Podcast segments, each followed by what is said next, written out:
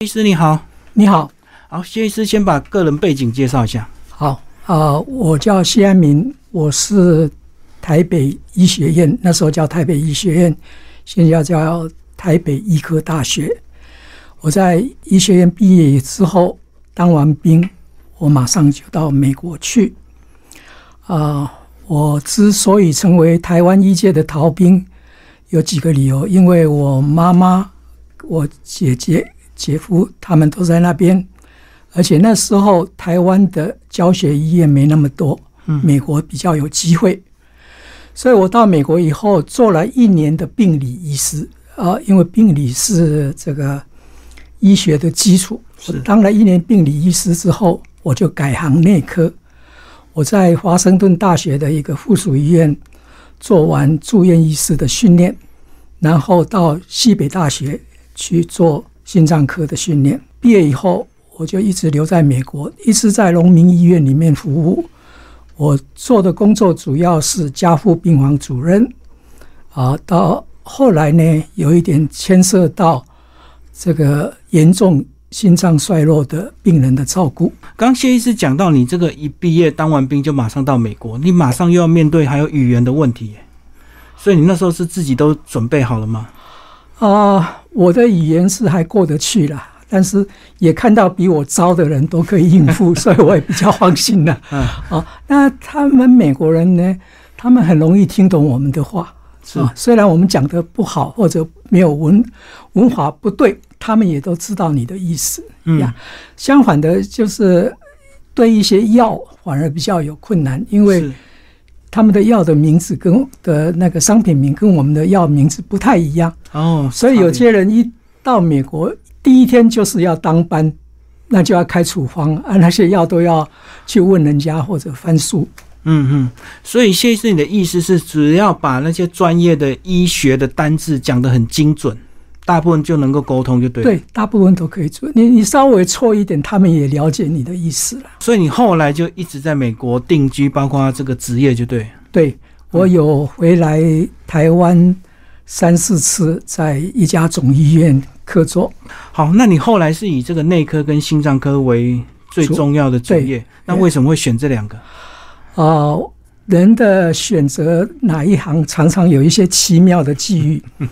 我做内内科医师的训练的时候，那个主任是一个心脏科医师，嗯嗯，他是哈佛大学毕业的，是他很会解说心脏方面的问题，所以我去参加他的查房都很很很享受，是，我就自然就想到要做心脏科。就很顺利的被引导过去。对的，那后来呢？这个职业多年，现在算是退休回到台湾嘛？对。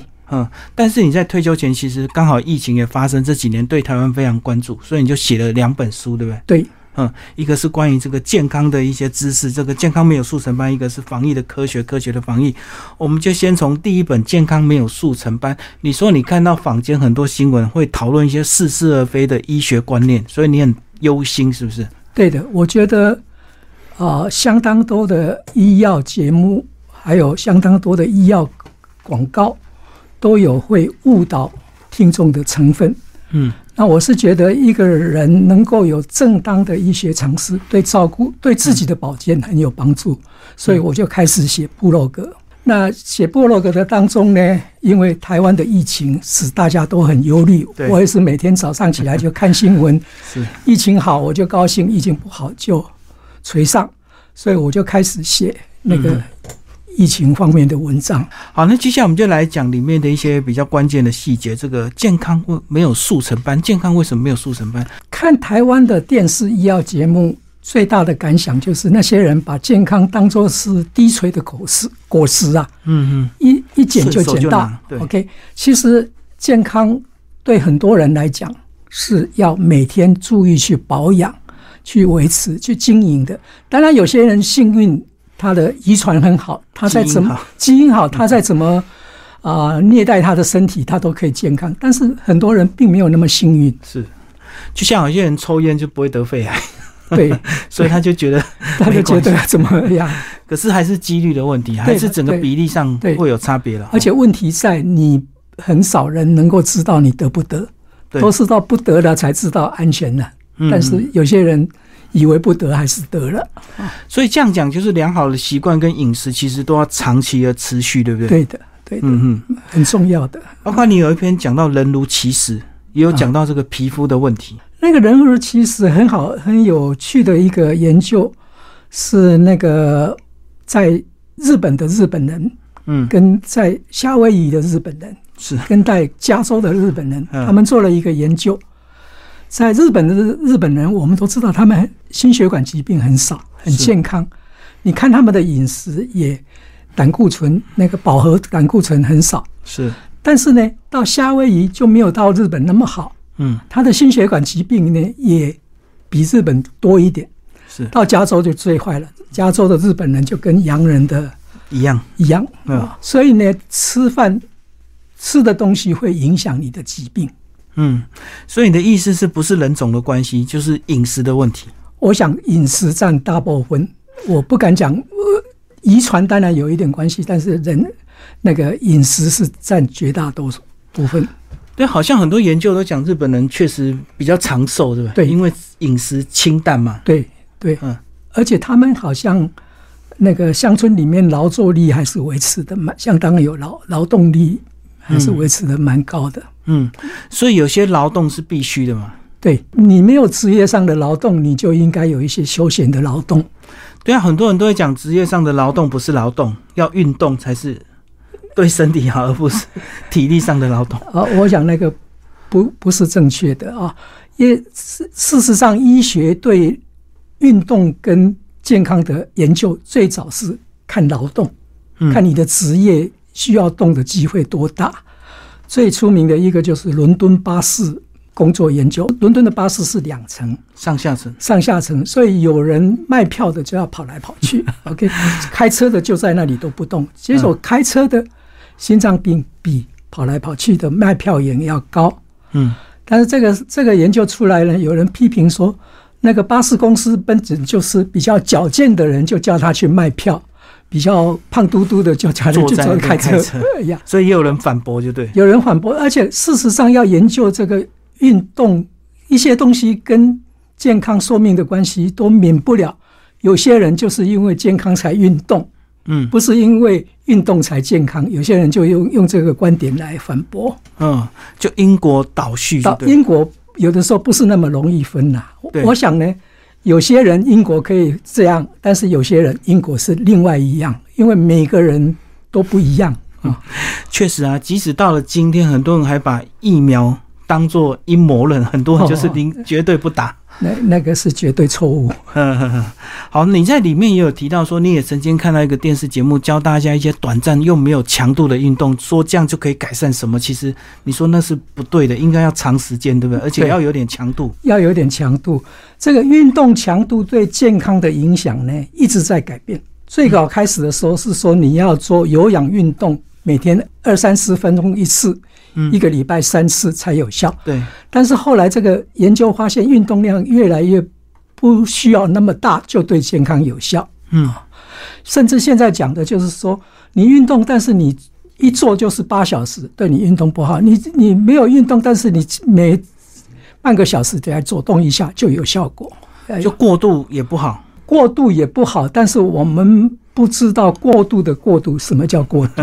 所以这样有点像饮食那种，宁可少量多餐嘛，对也不要间隔时间很长，然后吃很多。对对，那个运动的影响很复杂，今天可能没有办法谈。但是有些人运动太多，可能会对心脏造成心脏肥大的问题，还是有一些问题了。但是一般讲，大多数的人都不会达到那个运动量，不会到过量到对。了对了，嗯嗯但是有些人是会，假如你是一直要做很强度很久的运动，你可能要跟医生商量一下，那个追踪一下你的心脏状状况。不过大部分人应该都不太有几率做到这么高强度、这么长时间嘛。对对，大部分人应该都不用担心。但是有一点我要提出来的是，假如你一向不运动，你要开始运动，要慢慢来，很重要，因为。运动有时候会产生猝死，我想每人都听到说谁谁谁运动就死掉，嗯，那就很久没有运动，开始运动，你要是做的太激烈，是有那个危险。所以还是要由缓到强就对了。对，而且要听你的身体，你的身体要不舒服了，你就要停止。我有医生朋友是肠胃科医生，他为了要，因为知道有心脏病以后，他在家里买那个 t r e m i l 嗯嗯，他有一天就发现死在 t r e m i l 上面，猝死，猝死呀。嗯所以，所以运动有好处也有坏处。我那个书就谈到什么好处，什么坏处。但是一般来讲，运动是好，好处多，坏处少。好，那里面呢也有讲到这个呃发炎的问题。那发炎是不是百病之源？好像很多状况都是从发炎开始，对不对？对，对的。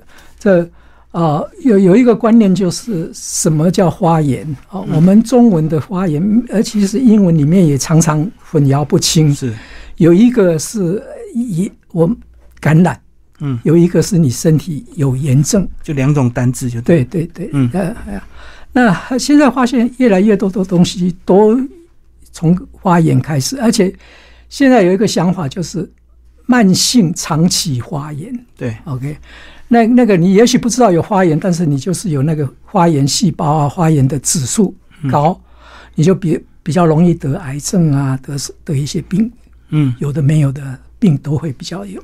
就好像我们那个肠胃常常发炎，然后久了可能就胃癌，对不对？对嗯对，所以很多人都不以为意啊，就是吃胃乳啊，或者是怎么样休息一下，就把它强压下去。对，但是有的时候你的痛已经是胃癌了，你也不知道，也有。嗯像有我们念书的时候，就有人家讲说，有一种就是小孩子发生吞到肺里面去，卡在气管，哦，结果一段时间以后，那个地方长成癌症。所以慢性的发炎以前是认为有癌症，但是那个医学上面也是吵来吵去，到底是癌症以后旁边再产生发炎呢，嗯还是发炎造成癌症？也也也有也有辩论的余地了哈。哦，但是现在知道说，你全身有那种慢性的发炎的状况，再加上你接触到致癌的物质，嗯，或者接触到有一些病毒，你就容易产生癌症。所以发炎并不一定百病的唯一，但是它是造成百病的原因之一，就对，对，它是推手之一。对对对，不是唯一，但是也是之一。对对对，好，那接下来我们里面还有一章提到非常重要，就是如何分辨网络上的假的讯息。是的，那其实假讯息有时候是真的有目的的在传播，对不对？对的，他的目的可能是要变相卖他的东西，所以他故意去混淆。对对嗯，呀，非常对。假信息的方法很多，是，有的是他放一个录影片给你看，那英文讲的我听得懂英文，就知道跟他字幕上写的完全不一样。哦我懂啊、呃就利用大家崇洋的这个心理。对对对，还有呢，就是某某医院的院长这么说，我一看就知道不，绝对不是院长写的。是，哦，就是要假借权威的。有一点要注意的就是说，请你赶快传传出去，可以救人无数嗯啊、哦，做功德。那些呢，百分之九十九都是假的。嗯，哦像幸运星这样子，强迫你去推销。对对对对，用利用你的那个愧疚心嗯，去去去帮他传东西。常常采访到中南部，我发现很多人还是会听那个地下电台买药，哎，可是买了之后好像也不会怎么样，但是好像也没有疗效，所以那个就是类似安慰剂吗？我想很多是安慰剂，但是呢，最大的问题是你不晓得它里面成分是什么。对对对，我在美国就碰到过病人，他那个一个月要花三百块美金买这种这种来路不明的药。来路不明的，结果呢，他因为血压太高住院，嗯，因为那些来路不明的药里面很多种都有会使血压升高的药，嗯。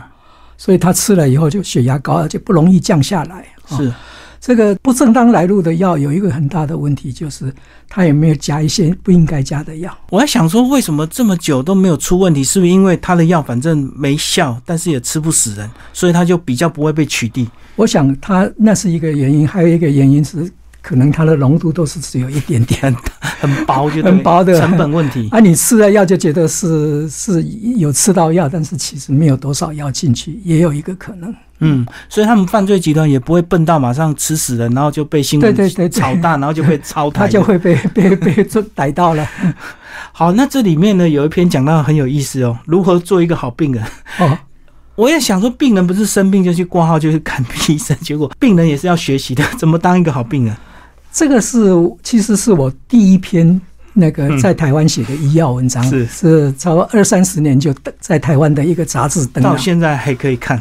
我我觉得里面的标点的是，因为啊，现在的医学有两个要点，嗯一个就是病人为中心。嗯，哦，不是医生为中心。以前医生是像爸爸一样权威，对你一问问题，他就是是我医生还是你是医生？对，现在哦病人很会投诉。对他现在是病人为中心是有好处了。第二个就是要叫做有证据的，嗯嗯因为其实医学、生物都很复杂，不是用推理可以推得出来。因为我们事实知道不多的、不完全的时候，推理常常错误。嗯所以一定要有做实验去证明出来有效。当一个病人呢，不是只去看病而已，而且要有一些医医学常识，而且要能够跟医生合作。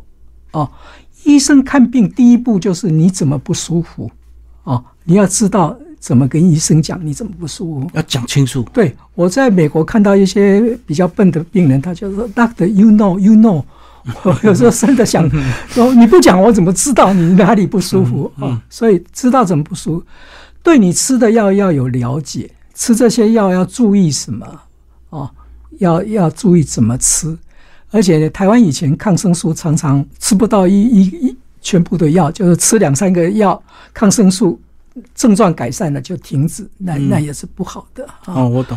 所以呢，第二还有一点呢，对你的家族史要了解对啊，因为你要是有心血管病的家族史，你要特别注意；你要是有大肠癌的家族史，你也要特别注意。所以有一些家族史对你自己的保健非常重要，而且对你以后子孙的保健也很重要。嗯嗯，因为基因会一直遗传，就对。对，对啊，有时候也会常问你对哪些过敏啊？那如果你连这个都不清楚，可能就会造成一些状况。，对，而且不是说知道对哪些过敏就好，还要知道过敏是什么。嗯有时候很好的药，你想要药，有一点不过，有一点过敏，也许可以用，但是你吃下去就会 shock 的那种嗯就不能，所以你要知道是什么反应。当病人就像你讲的，不是说去看医生拿药照实吃药就好，有很多工作你要你自己去做。就自己要对自己负责了。对对，那你对你自己了解的越多，医生更能够快速的帮助你。对，嗯嗯，要不然他都要从头问啊。有有一个问题就是说，你要是讲不出你的不舒服，医生没有一个概念你到底什么毛病的时候，他就是多开几个检查，好、希望这个检查里面能够抓到一个不正常的，他就比较有一点概念，你是什么不正常哦我懂，那你就会花钱，而且白受苦。而且又是医疗的浪费。对，嗯，好，那后面呢就讲到这个，讲到面对人生的两个失去，一个是健康，一个是生命。嗯，这个好像是每个人最后要走的路哦，对慢慢的会失去健康，最后就会失去生命。对的。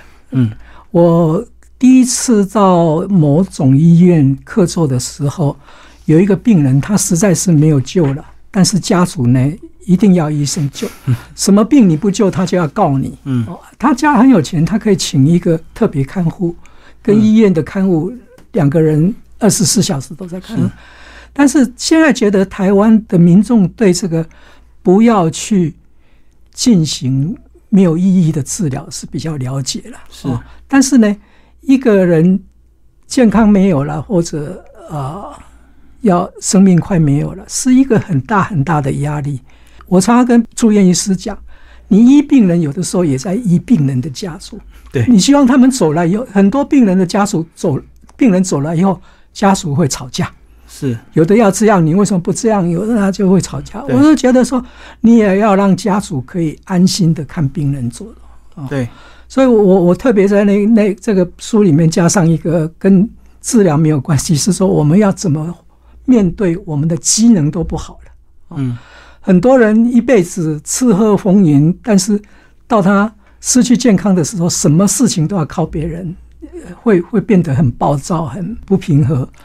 很没有尊严哦。对，所以这样岔题一下，就聊到安乐死的问题。美国对安乐死的态度是什么样？每周都不一样吗？我每周都不一样，法律上，但是医生都比较接受安乐死了。嗯哼，呃，我们当住院医师的开头啊，我们急救的时候啊，嗯，这个这个事情是大家在辩论应不应该这样。我们有的时候叫做 slow code，code 就是要去急救对，slow code 就 我们知道这个实在不应该急救，但是还是要急救的时候，我们就跑慢一点啊。哦，我懂。但是这个其实从医学伦理来讲是不容许的。嗯，你应该尽你的能力啊。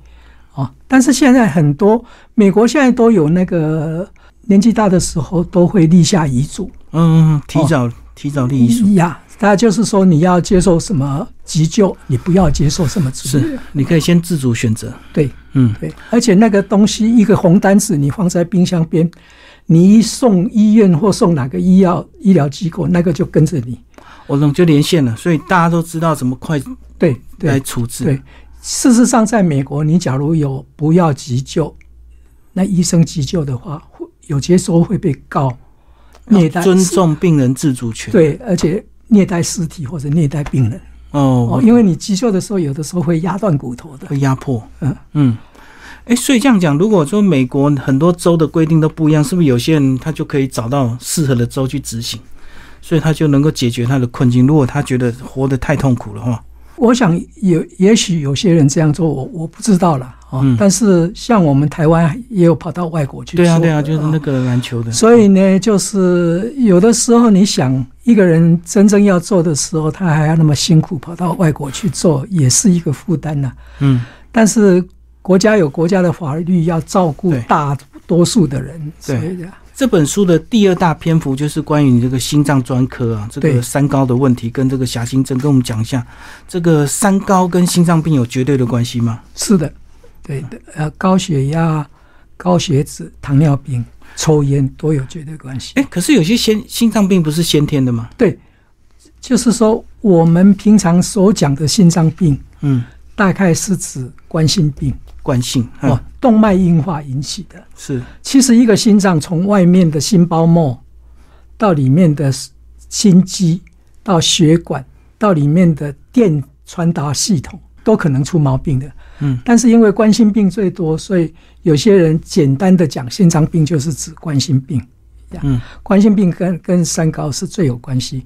但是呢，这个传电气传导的系统呢，你有冠心病、有心肌梗塞的时候，也会伤害到那个传达系统，也会使你心脏传达系统不好，需要装起搏器。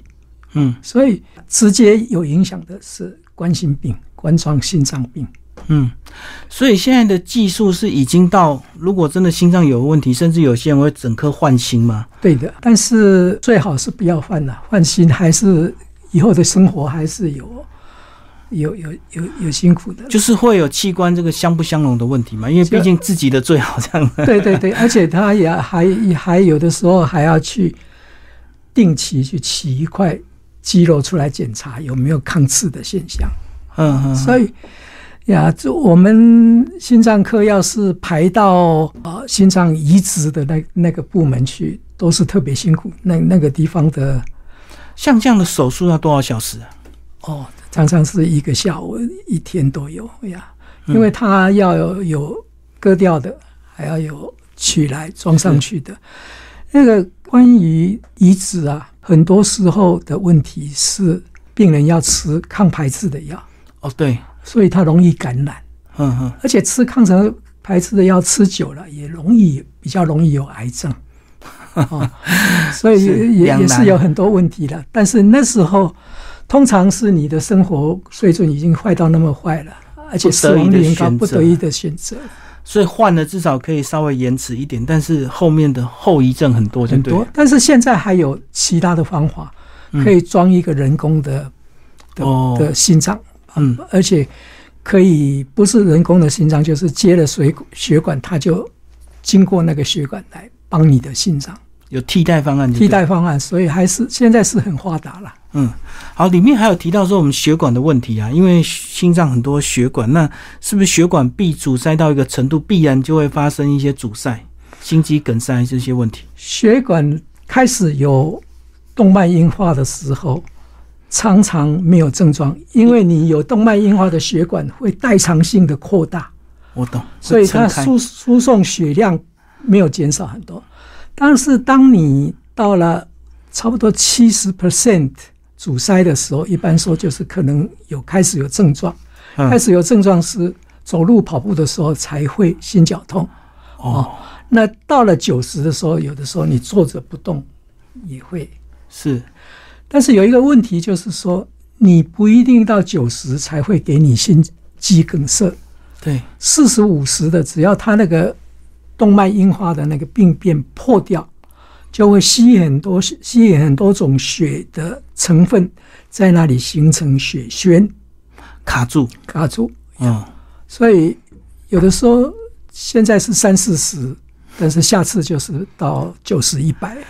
真的啊、我最近看到很多名人就突然就心肌梗塞，突然就走了，就或者在睡梦中啊，或者是运动到一半了、嗯，所以都这个都是人生的一个必然了、呃，我觉得说必然也是必然，但是也有一点防护的效果。嗯，防范措施，心脏病最可怕的是，大概有百分之五十的人他不知道有心脏病，嗯，他第一次知道有心脏病是死掉或者心肌梗塞发生，那一刻，而且呢，有些心肌梗塞刚发生的时候呢，差不多百分之四四十多还没有到医院就死掉了。哦，来不及救，所以最主要的就是你要知道你心肌梗塞的机会多不多。嗯哼，第二点呢，你要知道你是不是心脏病有从从一边很安稳不变的，到一边明天就会心肌梗塞的。所以你要知道你这个病的过程，你走到哪里了。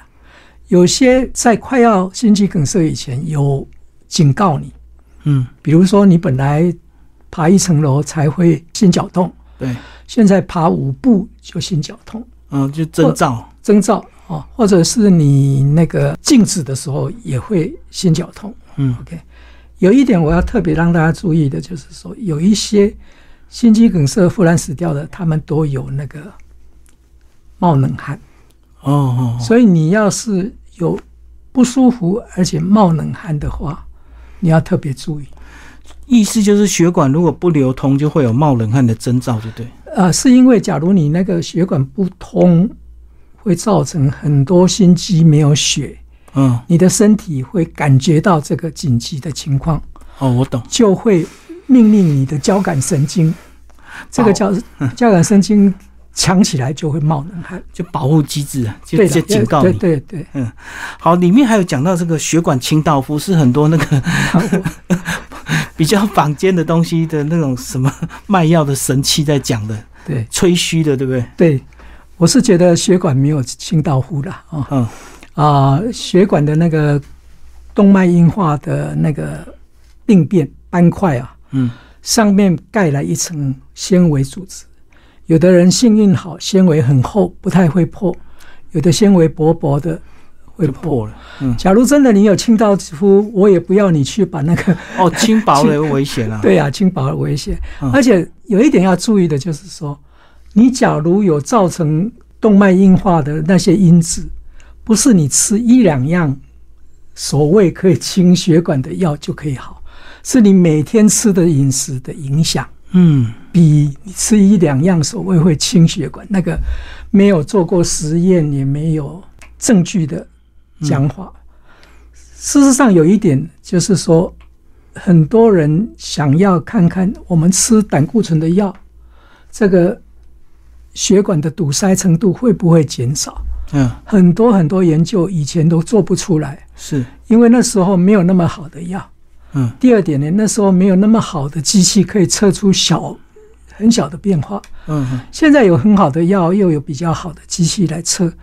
我们知道，你吃胆固醇，把胆固醇降了百分之五十、六十，你那个阻塞的程度是减少百分之二点多、三点多。但是你没没有吃的人呢，会增加零点八、零点九，所以一来一往就就有差别。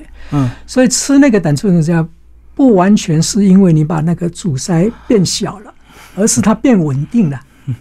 它的那个斑块啊，里面的那个会容易破的东西减少，上面那个盖子会盖得比较好。嗯，还有延迟的效果，就对。对对对，嗯，哎，可是我们很早以前就听过鱼油可以这个清血管呢、所谓的清血管鱼油是会有最主要是降三酸甘油。对啊，那鱼油现在是有些鱼油的报告呢，可以降低一些心肌梗塞那一方面的，但不是倒没有，嗯，所以不是把血管清掉。我懂。所以平常还是要保养，不能够这个快要堵塞了才一直吃啊。对对对，好哦，接下来我们一直来聊另外一本这个防疫的科学，是我们这个这几年你对台湾的这个防疫观察，嗯哼，写了好几篇的。我的想法是这样了哈，防疫是一个很复杂、很困难的，因为你不但要有好的政策，也要好的国民的支持，人民素质，呃，人民素质。那防疫其实一直要想的就是，其实防疫就是病菌跟人在打球。嗯哼，你要了解这个球赛，你要了解球赛的规则，要了解这两个队打得好不好，嗯，里面很错综复杂的。对，我写这本书呢，有些看这本书的人会很高兴，有些看这本书的人会生气。但是我写这本书的用意不是在使某些人高兴，或是某些人生气，我是希望能够分享一些病菌、疫苗跟人、疫情跟防疫这些关系，嗯，让老百姓能够支持这。些政策，支持的完整一点。可是有一段时间，很多人在讲那个群体免疫啊，就是因为疫苗开发时间很短，可能会有副作用，所以我不打，你们都去打，然后等大家都感染了，我就没事了。那然后后来发现有点困难。那个我里面有一篇文章讲，呃疫情是人类的共共业业共业。OK，你你那种想法是有点自私了嗯啊！而且群体免疫啊，其实也有问题啦。因为群体免疫是说，你假如出去路上碰到的都是有免疫力的，都不会传染给你，嗯，你你那个传染到的机会就减少就。下降。对，但但是呢，病毒在改变，说不定那个变成一个比较强的病毒了，对，一直重复感染。重复感染。然后一个问题呢，就是说你一些不打疫苗的，最需要疫苗的世界各国的研究就是，他们都是最不打疫苗的人。嗯，所以你去接触的人呢，有一些人他天天接触的人都是没有免疫力的人，所以你这全体基地免疫达不到，因为你虽然已经八十了，可是那二十的人在自己之间传来传去的，对，也达不到群体免疫。嗯，所以全世界就是个共同体啊，不不是只有你的国家感染度很高，你就群体免疫。对，所以呢，非洲他们就说你不能让非洲在那里传染的很厉害，然后自己觉得世界就安安全了。对，因为人还是在流流动嘛。而且有一点大家没有想到的是，越多人得，而且越多不健康的人得，就容易有变种，因为哦人体在身体上停留很久，是就会跟别的病毒相作用交叉。那你要是一些人都没有免疫力，像他们有研究过，就有一些有血癌那一方面的人，他得了病毒以后，他存在的时间，病毒存在时间最长，就越容易有变异产生。嗯，所以，作为一个国家，我们就是要把国门关好。嗯，我我里面有一个不在我这本书上，我写过一个以色列的的那个防疫。嗯。以色列开以防疫经过四波，防疫的好的时候就少，嗯，但是以色列的经验是政治介入防疫的时候就会有问题，因为以色列的政治很复杂，他们有各种不同的犹太教，还有是，还有伊斯兰教的人哦。以色列从来没有一一个党派赢得所有的选举，都是一个党派要跟另外一个联党派合的。联合的，嗯所以他们的政治问题越难搞。嗯那我们在台湾，我也看到政治问题扯日防疫这方面，对，那就是要让大家有知识说，我们都是在同一条船上，嗯啊国门锁好，人民健康，有大家一起觉醒跟努力合作。所以就有一篇讲到瑞士乳酪的这个防疫的这个模式，就是好几层，虽然每一层都有自己的破洞，可是把它密合在一起，那个破洞就会彼此掩盖起来。对的，对所以意思就是政策怎么变，你自己还是要做好。对对对，有台湾的医生在疫情开始的时候说啊，这些都没有用，还是自己的免疫力最最重要。这对对，但是呢，一样免疫力重要，但是免疫力其实讲，我看一个人，我不知道他会不会传染，他传染到了，我才说哦，他免疫力不够。OK，对，所以呢，一定要有层层次次的防疫。OK，、嗯你这个漏洞刚好下一层就被挡住。盖住对啊。嗯，所以不能够过度的依赖个人的免疫力。我知道很多这个比较崇尚自然医学的人！他会用自己的一些方方方式来补充嘛。但是没有一个证明说你怎么做了什么就可以不得病，所以书名才会叫科学防疫，就是一切还是要回到一切要回到科学。嗯而且我我我有我不知道哪一哪一段里面我写到说，我们疫情三年之后，我们对病毒跟疫情懂得很多，但是我们不懂得还很多。嗯哦所以呢，病毒会不会再来？一定会再来。嗯 OK，啊、会是那个新冠病毒再来呢，还是别的病毒来？我们不知道。嗯 OK，那个美国的福奇医师讲过一句话，他说：“不是人类在定那个时间表，是病毒在定时间。”他们自己在演化，就对。对他们的演化会影响到我们，我们对他们的只有打疫苗以外，没有那么多可以嗯防护的地方。所以还有一句话我要提醒大家的，就是说，那个美国人有喜欢讲一句话，就是说，歌剧要到胖女人出来唱最后一曲的时候才结束。哦我还没有看到最后一曲唱呢。嗯你现在想看，假如说中国疫情真的想还是那么坏的话，那么全世界完全脱离这个新冠病毒的时间还没有到。所以这样讲就是说，我们在解封之余，我们还是要随时自我保护，就对。对啊，嗯要要要随时去追踪。就是不是政府告诉你可以不用戴口罩，你就真的放心的不用戴，自己要去评估。对对，而且呢，有一个很大的问题就是说，病毒疫情是影响到经济，对我们有也有我们的防疫疲劳了。对啊，哦还有经济考量啊。经济考量，但是对这个怎么样做到恰当的？嗯，不能每一个人都做主人，然后我认为这样是恰当，要有一个很有力的机构，根据科学来决定是不是恰当。嗯而且我们有一个好处，我们慢慢的开放，比一下进得严严我懂，完全开放，我们是渐进式，渐进式的是对然后欧美，好像很多是完全开放，对，就把它当做一般流感这样。对对对。嗯但最主要的还是你的医疗能量有没有保持住了。嗯嗯你怎么开放都好，你病的人需要住院的病人超过你的医疗能量，你就完蛋了。嗯哦，以色列他们算过的，所谓医疗能量，不是说你要百分之一百的病床都占满了，嗯，你达到你的医疗能量的百分之六七十的时候，你就垮了。因为你六七十的时候，你那些人员就不够来调配，对呀，不是病床一个问题而已。哦，不是病床一直扩充啊，对，因为还是要照顾你要有人呐、要要有照顾的人。嗯不过至少经过这样三年的摧残，大家都有多一些准备了吧？对，我想我们的民众是相当合作的一个民众了。嗯我在美国的小孩子就说，台湾人实在是很合作、很乖了。对啊，我们早期看到有些人戴口罩在美国会会被霸凌诶，对对，他们那对口罩印象那那个是美国的一大不幸啊。嗯其实没有那么那么简单呐、西班牙流感那一次，美国有开过很多会议检讨，嗯什么防护是有效，什么防护是没效。OK，但是两三年前他们有一个研究是说没效。